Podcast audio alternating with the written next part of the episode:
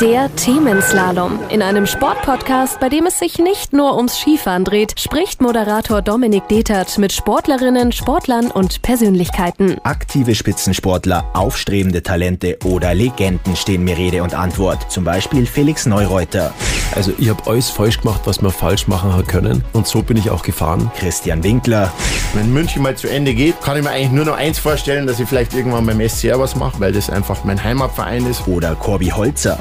Der hat wirklich hängt gehabt wie Glodeckel, war ein richtiger Büffel oder Ochs, wie man bei uns in Bayern sagt. Und auch Sven Hannawald. Nach Diagnose wird allen natürlich dann schon klar, dass sie es eigentlich schon früher gemerkt haben, aber du selber hörst nicht drauf, sondern du musst dann für dich selber den Knall an der Stirn merken, wo du dann vor der Wand stehst. Geschichten, Hintergründe, Erlebnisse. Das alles haben sie mit mir geteilt. Ich spreche mit unseren Stars über ihre Karriere und das Leben nach der Karriere. Der Themenslalom mit Dominik Detert auf allen bekannten Podcast-Portalen.